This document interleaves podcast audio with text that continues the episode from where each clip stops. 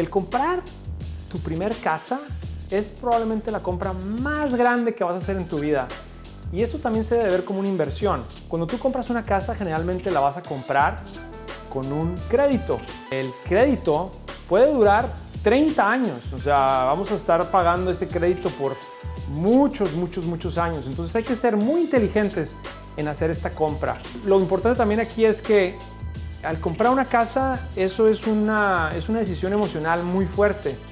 Yo he pasado por este proceso y te digo, ha sido bastante difícil, ha sido algo bastante complicado.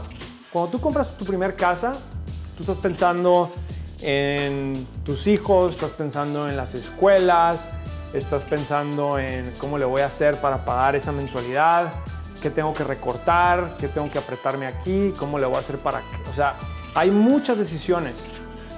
Son discusiones fuertes, quizá con tu esposa, con tu esposo. O sea, es algo, algo complicado. Entonces mi recomendación es, hay que dejar esa parte emocional por un momento y hay que pensar en la parte lógica, numérica, inteligente. Hay que ser buenos inversionistas, recuerden. Entonces, es muy importante que pongan bastante atención para que no hagan estos cinco errores.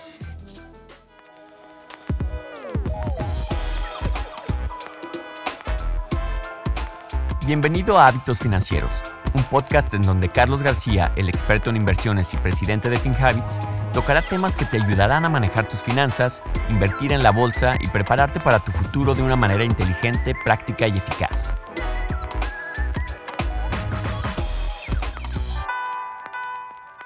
Es un gusto estar aquí con ustedes. Te saludo desde Nueva York. Soy Carlos García, el presidente de FinHabits, la app número uno de la comunidad latina en Estados Unidos. El primer error que puedes hacer al comprar una casa es no calcular cuánto puedes pagar. El primer error es no calcular cuánto puedes pagar. ¿Qué quiere decir esto? Quiere decir, hay que ser realistas, hay que pensar muy bien cuánto es lo que estamos ganando, cuánto es lo que estamos ahorita gastando y cuál es ese precio al que tú puedes llegar y que puedes estar cómodo. Hay que tener también en mente que si no has hecho un presupuesto, este es el momento adecuado. Si estás pensando en comprar una casa y no tienes todo un presupuesto mensual, yo te recomendaría que dejes todo y primero te pongas a hacer ese presupuesto mensual, entiendas exactamente cuánta lana entra mes a mes y cuánta lana sale. Y en el presupuesto hay que hacerlo de forma muy honesta, línea por línea, o sea, hacerlo muy bien. Y ya que tengas ese presupuesto, ya que sabes con cuánto dinero dispones, puedes empezar el proceso de comprar una casa. Y también algo importante es que hay que concentrarse muy bien en, en realidad en cuál es esa hipoteca que vas a poder pagar y no cuál es lo que te puede ofrecer el banco. Es muy fácil ahorita que tú vayas a un banco y el corredor te diga, perfecto, tú calificaste, tienes un préstamo de 100 mil dólares. Y tú es como que, pero si no le he dicho ni cuánto gano, apenas, le, apenas lo saludé, ya me dice que califiqué. Eso es muy común. Entonces hay que concentrarse muy bien en cuál es la cantidad que tú puedes pagar y no cuánto es lo que tú, con lo que tú puedes, con lo que el banquero te está diciendo que tú calificas. Eh, otra cosa que es también muy importante es cuando tú compras una casa, hay que entender muy bien cuáles son todos esos gastos adicionales que implican la compra de la casa. Eh, vas a tener que pagar eh, impuestos sobre la propiedad, vas a tener que pagar un seguro sobre la propiedad, obviamente tienes los servicios, vas a tener que pagar todos los servicios y entonces a veces nos olvida también que vas a tener costos al cierre de la compra. Todos esos gastos tienen que estar bien hechos en tu presupuesto y son súper importantes para que tú tengas un control de cuánto puedes pagar. Entonces no cometas este error, el no calcular. Última cosa que te voy a dar aquí como, como tip, cuando tú vayas a comprar una casa, yo te voy a recomendar una regla que es la regla del 30%. Es decir, el pago mensual de tu hipoteca no debe de pasar del 30% de tus ingresos disponibles del mes. Ojo, quiere decir ingresos disponibles. Quiere decir que tú tienes que, no, pongas cuánto ganas y luego dices, ah, el 30% es eso. No, no, no. ¿Cuánto ganas al mes? Quita los impuestos, quítale todas las deudas que ya tienes. Por ejemplo, si tienes una deuda, estás pagando un carro, el préstamo del carro, quítale ese, esa cantidad y lo que quede, el 30%, eso es lo que tú puedes hacer para pagar para esa hipoteca mensual. Es una buena regla que se puede usar. Segundo error que cometemos mucho al comprar una casa es no revisar tu crédito, no saber ni cuál es tu crédito, empezar el proceso y después de que ya te enamoraste de la casa, empiezas a ver eh, qué, qué préstamo te pueden ofrecer y en ese momento pues ya es muy tarde y el crédito queda hasta el final. Es súper importante saber cuál es tu puntaje de crédito, el FICO score. Es súper importante entender cuál es el puntaje y es muy importante porque un, un, score bajo, si tienes un, un puntaje bajo, eso te puede costar mucho dinero. Quiere decir que cuando te van a ofrecer la hipoteca, si tú estás en 620, abajo de 6, o sea, eso te va a costar que va a ser una, una tasa de interés más alto. Yo te recomiendo que tu objetivo de ser, debe de ser estar arriba de 720 por lo menos. Entre más alto esté tu puntaje de crédito, vas a tener una tasa de interés más, más baja y vas a poder negociar mejor con el banco. Otra cosa que, podemos hacer, que, cometemos en el, el, error al pedir la hipoteca es pedir un crédito en la mitad. Vamos a decir, estás por negociar, estás por comprar esa casa una semana antes de cerrar, vas al, al, al centro comercial, está en venta una televisión y te ofrecen ahí en la, en la tienda la compra de la televisión con una tarjeta de crédito nueva de la, de la marca y de la, de la compañía de la, de la, tienda sin intereses por un año y sacas la tarjeta de crédito y compras la televisión. Error, error, porque eso te va a quitar puntaje, te va a hacer que tu, tu, puntaje de crédito baje, aunque sea temporal, te va a afectar. Estamos hablando que te puede afectar miles de dólares. Entonces, ten, ten, cuida mucho tu crédito en esos días eh, o más bien meses antes de llegar a la compra y también yo diría un mes después de comprar eh, y de cerrar la hipoteca. Los, bancos, después de darte la hipoteca, también van a estar revisando que tu crédito no cambió. Ellos saben que a lo mejor tuviste manipulando el crédito y una vez que cierras, tu crédito se baja entonces van a estar monitoreando también tu crédito después de, cerrar la hipoteca. Entonces hay que tener mucho cuidado con el, con el puntaje de crédito, estar revisando tu, tu, puntaje de crédito. Recuerda que puedes tú pedir a las tres agencias importantes aquí de Estados Unidos, les puedes pedir que te den cuál es el puntaje de crédito. Lo puedes hacer una vez al año. Eso es un buen hábito financiero, saber cuál es el puntaje de crédito. Vámonos ahora al tercer error. El tercer error es no estar bien informado, no entender bien cómo funcionan las hipotecas. Las hipotecas es un mercado enorme, no es un mercado complicado, pero para simplificarlo, hay tres tipos de hipotecas. La hipoteca fija, la hipoteca variable, quiere decir que tiene un, interés fijo al principio y luego sube, y luego puede haber un híbrido entre las dos. Las hipotecas generalmente son de 30 años, de 15 años, puede haber hipotecas de 10 años o de 20 años, pero vamos a suponer que son de 30 años. Cuando tú pides una hipoteca y te dan una tasa fija a 30 años, quiere decir que la tasa se va a mantener, o sea, tu, tu mensualidad va a ser la misma por los siguientes 30 años. Esa es la que más me gusta a mí.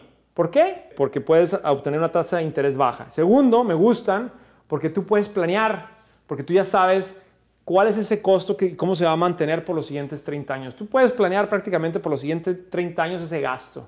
Es de los pocos gastos que tú puedes asegurarte que va a estar así fijo. Por eso me gustan las, las hipotecas de tasa de interés fija, que son a 30 años. El otro tipo de hipoteca es la variable. Estas son de diferentes tipos. Puede ser 5 años fija y luego se va variable, 7 años fija y luego se va variable, o 10 años fija y luego se va variable. Si tú agarras una de 5 años, o sea, los primeros 5 años es fijo y luego se va variable, el interés variable, generalmente esas tienen la, el costo mensual más bajo ahorita. O sea, que tú cuando, cuando tú vas al banco a pedir la hipoteca, te van a decir, esta es la que te va a hacer que tu mensualidad sea lo más bajo. Pero ojo, solamente es por los primeros 5 años.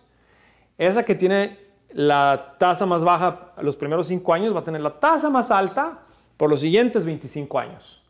Y al final terminas pagando más, porque si se dispara al el año 6, año 7, año 8, se puede disparar y tienes, no tienes control de cuánto se puede disparar. Entonces, es un poquito peligroso jugar con el tiempo.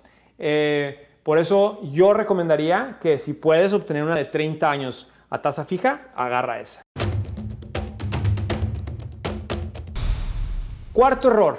El cuarto error es no dar el 20% de enganche. No dar el 20% de enganche. Igual, hoy en día es muy fácil llegar a un banco y que te digan, te ofrecemos la hipoteca, mm, danos el 3% de enganche o te lo damos sin cero enganche. O sea, te dan un préstamo de 100 mil dólares de 30 años y no hay enganche. Está un poquito raro, ¿no? Eh, eh, ¿Hay algo ahí raro? Eh, yo diría que sí. Yo, yo lo que sugiero es que si tú no estás, si tú no puedes dar el 20% de enganche, entonces no estás listo para comprar esa casa. Es un buen hábito financiero el poder dar ese 20% de enganche. Recuerda que entre más enganche, menos intereses vas a pagar. Si puedes dar más del 20%, aún mejor. Si puedes dar el 25 30%, mucho mejor. Tus intereses durante, el, durante la hipoteca van a ser más bajos. Entonces, hay que tener, hay que tener este, en mente que cuando, cuando tú das un, un enganche bajo, el primer pago que sea bajo, es, quiere decir que tu interés va a ser muy alto durante el periodo de la hipoteca.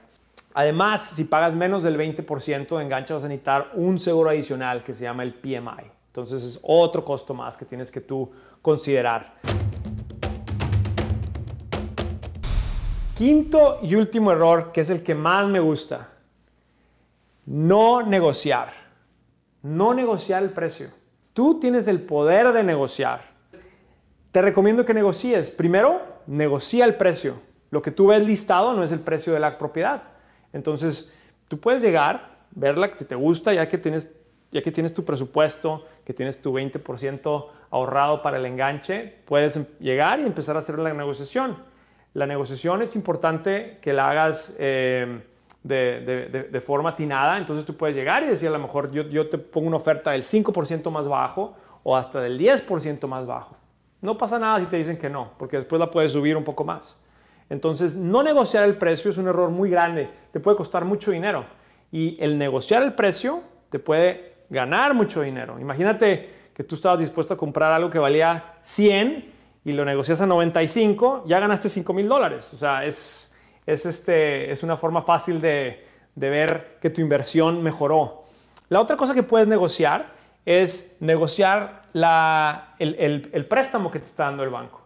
Hay que saber negociar ese préstamo. Si si un banco te ofrece una hipoteca que tú dices, tiene buen interés, me gusta, no te quedes, no te quedes ahí. Vete a otro banco, vete a otro tercer banco, ten por lo menos unas cuatro diferentes ofertas de hipoteca y trata de poner los bancos a negociar ese, esa tasa de interés. Es importante que negocies también eso. Recuerda que durante 30 años puede ser mucho dinero.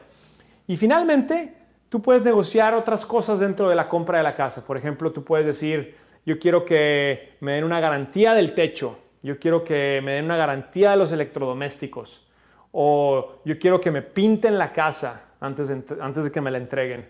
O a lo mejor si estás comprando un departamento en un edificio, negocia y que te den un cuarto para que puedas guardar tus cosas. Todas estas cosas son bien importantes y pueden tener un valor, entonces es importante poder negociar. Eh, entonces, Recuerden, hoy en día hablamos de los cinco errores que, puedes cometer al comprar tu casa y los cinco errores son no calcular cuánto puedes pagar, o sea, no tener un presupuesto, no saber mm, cuál es ese, esa hipoteca que puedes tú eh, pagar mes a mes, no revisar tu crédito, o sea, estar, no, tener en cuenta que basado en el puntaje de crédito es como te van a hacer la oferta de la hipoteca. Error número cuatro, no entender cómo funcionan las hipotecas y agarrar la que se ve mejor al principio, pero resulta siendo la peor al final. Error número 4, no dar el 20% de enganche. Y error número 5, no negociar. Este podcast es para efectos educativos y no constituir una solicitud o recomendación para comprar o vender activos. El servicio de asesoramiento de inversiones es ofrecido exclusivamente a los clientes a través de la app o el servicio online. Todas las inversiones implican riesgo y pueden resultar en la pérdida de capital. El rendimiento pasado no es garantía de resultados o rendimientos futuros. Hábitos Financieros es una producción de FinHabits Inc., producido por Giovanni Escalera y editado por Julián Name. La supervisión de este podcast es de Adal Gutiérrez.